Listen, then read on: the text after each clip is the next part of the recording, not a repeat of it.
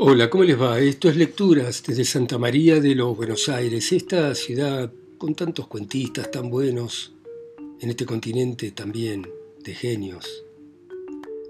Y vamos a volver sobre Rafael Barrett, que ya hemos leído, este escritor que nació en España en 1876 y murió en Francia en 1910 y que fue escritor, narrador, periodista, pero que la mayor parte de su producción fue en Paraguay, por lo que está considerado uno de los más importantes escritores paraguayos. Eh, de alguna forma es un exponente del vitalismo que anticipó al existencialismo. De Barrett entonces, el perro. Por los anchos ventanales abiertos del comedor del hotel, miraba desde mi mesa el horizonte marino esfumado en el lento crepúsculo. Cerca del muelle descansaban las velas pescadoras a lo largo de los mástiles. Una elegante silueta cruzaba a intervalos subiendo la rampa. Cocot que viene a cambiar de toilette para cenar. Sportman aguijoneado por el apetito. El salón se iba llenando, el tintineo de platos, tenedores preludiaba. Los mozos de afeitado y diplomático rostro se deslizaban en silencio. La luz eléctrica sobre la hilera de manteles blancos como la nieve saltaba del borde de una copa a la convexidad de una pulsera de oro para después brillar en el ángulo de una boca sonriente.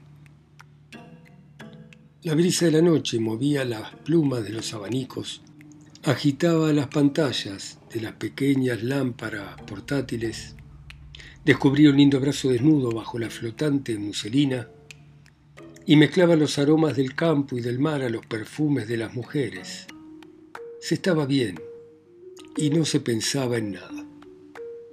De pronto un hermoso perro en el comedor y detrás de él una arrogante joven rubia que fue a sentarse bastante lejos de mí. Su compañero se dio a pasear pasándonos revista. Era una especie de galgo de raza cruzada, el pelo dorado fino, relucía como el de un tuberculoso. La inteligente cabeza, digna de ser acariciada por una de esas manos que solo ha comprendido Van Dyck, no se alargaba en actitud pedigüeña. Al aristocrático animal no le importaba lo que sucedía sobre las mesas. Sus ojos amarillos altaneros y transparentes como dos topacios parecían juzgarnos con desprecio. Llegado hasta mí se detuvo. Halagado por esta preferencia, le ofrecí un bocado de fiambre. Aceptó y me saludó con un discreto meneo de cola. No creí correcto continuar y lo dejé alejarse. Instintivamente miré hacia la joven rubia. El profundo azul de sus pupilas sonreía con benevolencia. Después de comer subí a la terraza donde había soledad. El faro lanzaba una giratoria de luz ya blanca, ya roja, sobre las aguas negras del océano. El viento se extinguía. Un hálito tibio ascendía de la tierra aún caliente. Embebido ante el espectáculo sentí, cuando menos lo esperaba, las nerviosas patas de mi nuevo amigo apoyados sobre mí. La joven rubia estaba a mi lado. ¿Qué perro admirable tiene usted, señorita o señora? Pregunté. Señora, dijo la voz más dulce que he oído en mi vida. Nos veíamos de noche, sobre la terraza solitaria, o bien algunas tardes hacíamos largas excursiones campestres con Tora por único testigo. La señora era rusa, mal casada, rica y melancólica, y a veces obtenía de su marido una temporada de libertad. Entonces se abandonaba el encanto de la naturaleza y el sabor de los recuerdos y arrastraba sus desengaños por todas las playas a la moda. No le debía odiar, y le odio, decía, sí, le odio y Tom también. Es celoso, insufrible, grosero. Yo le hubiera perdonado mis amarguras si me hubiera dado un hijo, pero ni siquiera eso. Su sombrilla trazaba un ligero surco por la pared. No me puedo permitir una amistad, una simpatía, su salvaje intransigencia me tiene prisionera. Dentro de 15 días va a estar acá. Bajaba la preciosa cabeza de oro y seguía en voz baja. Amigo mío, desgraciado de mí si sospecha esta intimidad inocente.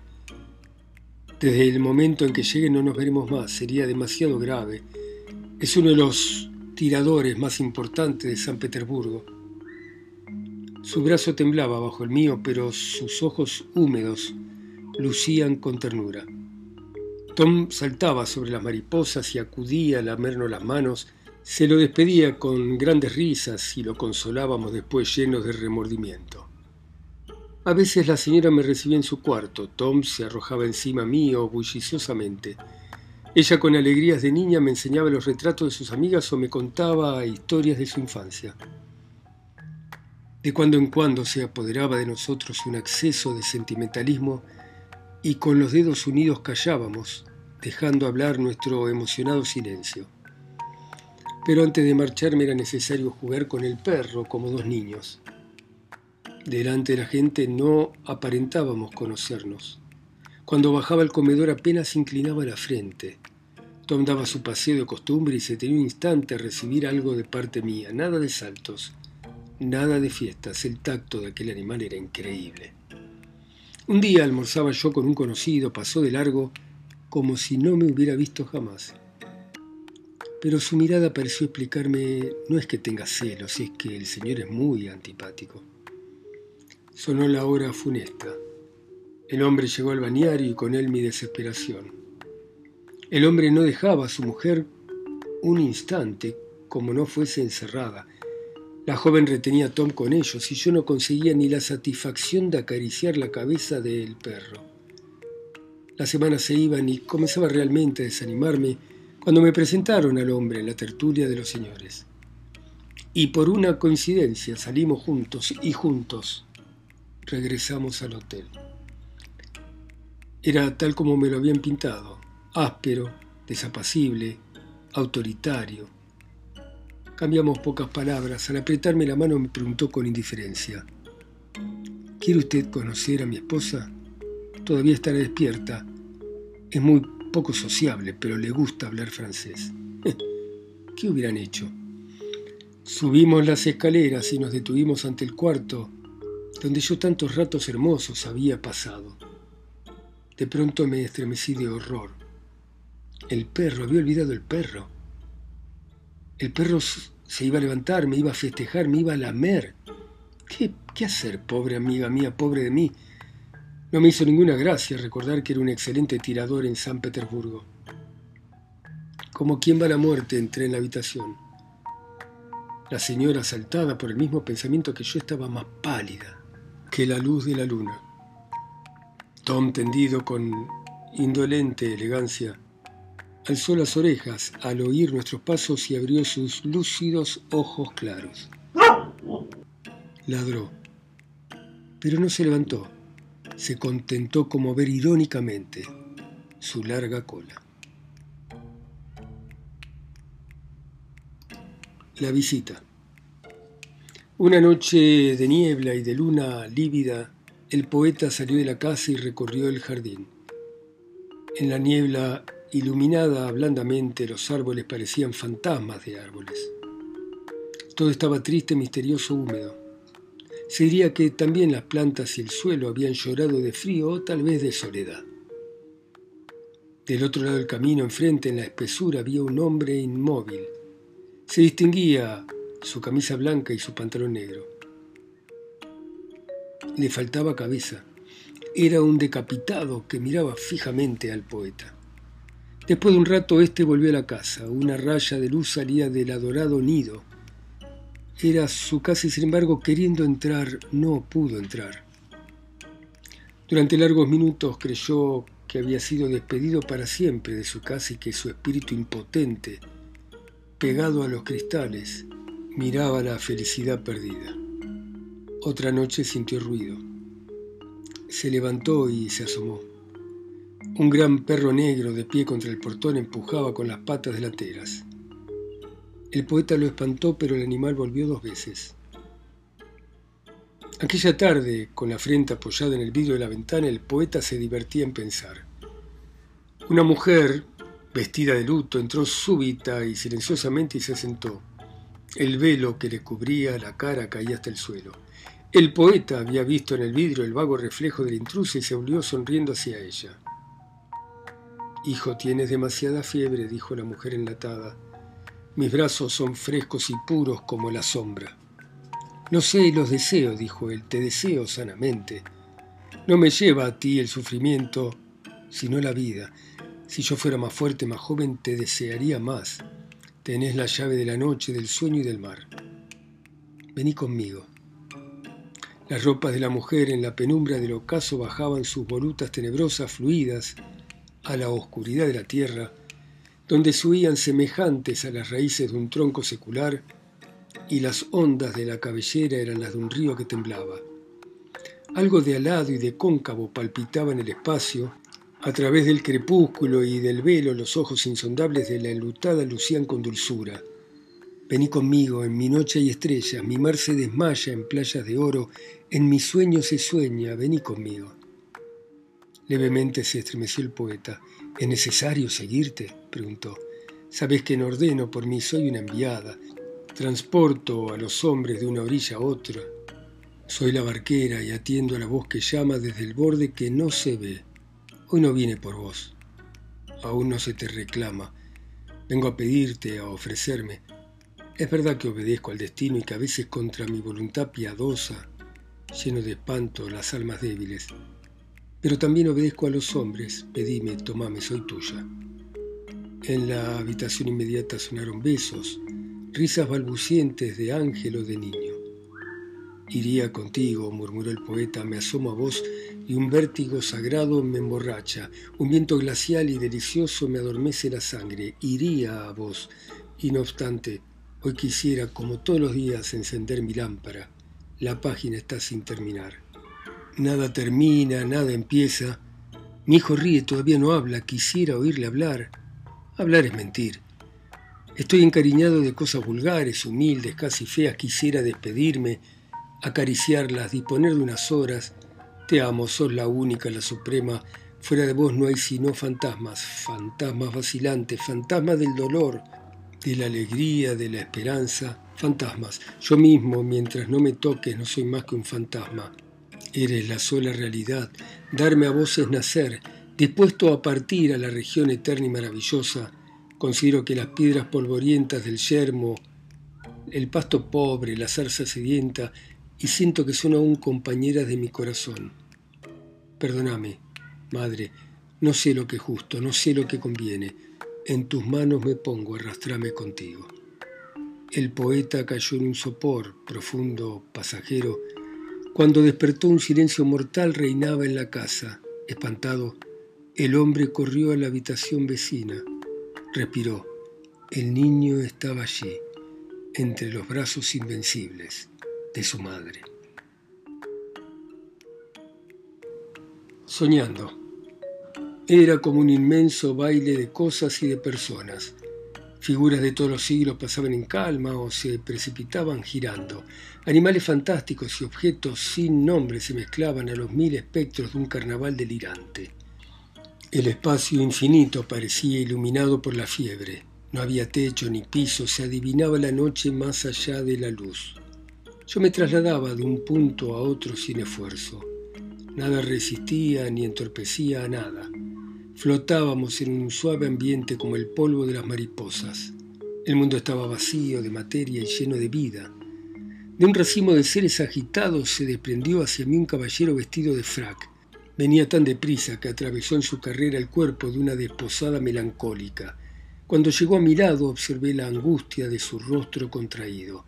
¿Qué le sucede, señor profesor? pregunté. El chimpancé se ha vuelto loco. Ya sabe usted que era mi mejor sirviente. Hasta fumaba mis cigarrillos. Un mono admirable, superior al hombre, porque no habla.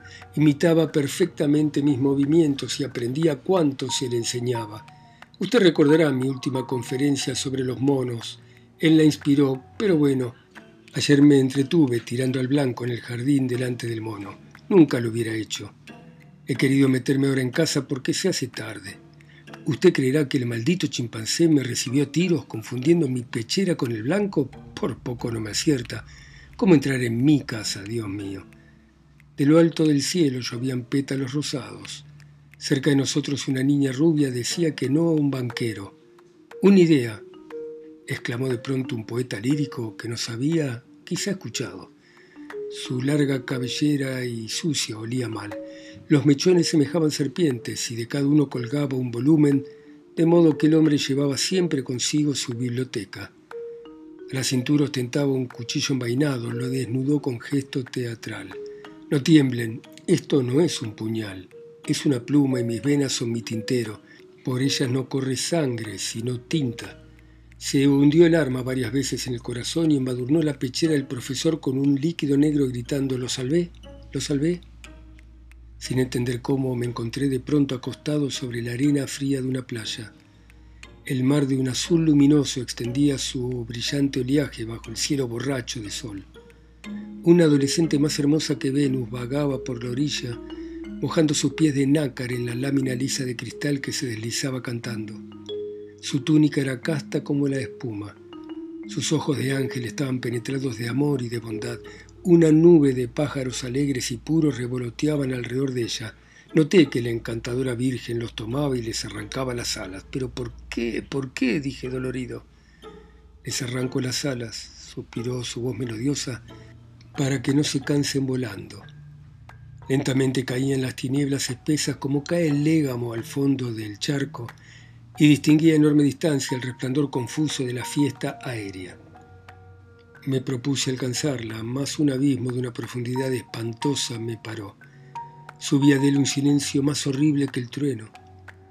En el borde opuesto se alzaba un peñasco siniestro que dibujaba su silueta oscura cortando el horizonte sombrío, y sobre el peñasco una mujer en harapos se retorcía los brazos mirando al precipicio. ¿Qué? ¿Qué hay? ¿Qué hay? Oye, oye. Grité, oye. Ella no oía y seguía mirando. La sombra se hizo aún más densa y fue borrando aquel gesto de agonía. Ya no quedaba más que la noche insondable y el resplandor lejano y confuso de la fiesta aérea. El resplandor se fue transformando en una nebulosa, y la nebulosa en la luna, y la luna serena y plácida. Deseé ir a ella y desperté. La luna era el globo de mi lámpara encendida. Sobre mi mesa de trabajo dormían mis libros. El maestro. Por 30 pesos mensuales, el señor Cuadrado a las 5 de la mañana incorporaba sobre el sucio lecho de sus 60 años de miseria y empezaba a sufrir. Levantar los niños de primer grado, vigilar su desayuno, meterlos en clase, darles tres horas de aritmética y de gramática, llevarlos a almorzar, presenciar su almuerzo, cuidar el recreo, darle otras tres horas de gramática y de aritmética, conservar orden en el estudio, servirles la cena, llevarlos al dormitorio, estar alerta hasta las diez de la noche, dormirse entre ellos para volver a comenzar al día siguiente, todo eso hacía el señor Cuadrado por 30 pesos al mes y lo hacía bajo humillaciones perpetuas, obstinadas. Los chicos de primer grado eran un enjambre de mosquitos en cuyo centro el señor Cuadrado pasaba la vida. Cada instante estaba marcado por un pinchazo o por una puñalada. Porque si el señor Cuadrado era blanco constante de las risas bulliciosas de los niños, también lo era de las risas malvadas de los grandes de los que ya saben hay herir certeramente. El profesor interno era el lugar sin nombre donde quien quería tenía derecho a descargar, a soltar su mal humor, su impaciencia, su deseo de hacer daño, de asesinar, de martirizar. Y el señor Cuadrado vivía entre el dolor del último escupitajo y el terror al próximo. En su corazón no había más que odio y miedo. Se sentía vil. Era el maestro de escuela. Menudo de alma y de cuerpo, flaquísimo, blando, Vacilante tiritaba siempre bajo su antiguo chaqué sin color y sin forma, famoso en las conversaciones burlonas de los muchachos. La cara del maestro descompuesta y roja parecía de lejos una llaga. Las arrugas innumerables, movedizas y profundas, que se entreabrían para mostrar dos ojitos de culebra, atraían de cerca y provocaban un estudio interminable. Tosía y su voz cascada se rompía con sonido lúgubre Sacudía a cada momento los hombros como si su raído chaqué fuera una piedra abrumadora y temblaban sin causa sus miembros endebles. Al señor Cuadrado se le había escapado su mujer, dejándole cinco hijos de poca edad. Él no los veía porque no tenía tiempo, disponía de dos horas por semana. Una vez en la calle, el señor Cuadrado se erguía y respiraba. ¿A dónde ir? ¿A visitar a los chiquitos? Repartidos por los oscuros rincones de Buenos Aires, las distancias sin fin de la ciudad implacable agobiaban al señor Cuadrado, podía haber uno a cual, iremos a pie, los botines se me están rompiendo, tomaremos el tramway. Con los treinta centavos me echaría entre pecho y espalda un té bien caliente, hace frío. Y el señor Cuadrado se deslizaba en el establecimiento de la esquina se acurrucaba en un ángulo delante de la taza humeante y gozaba con delicia del ambiente tibio de la soledad. Los hombres cruzaban sin ocuparse de él. No sufría, no pensaba en nada.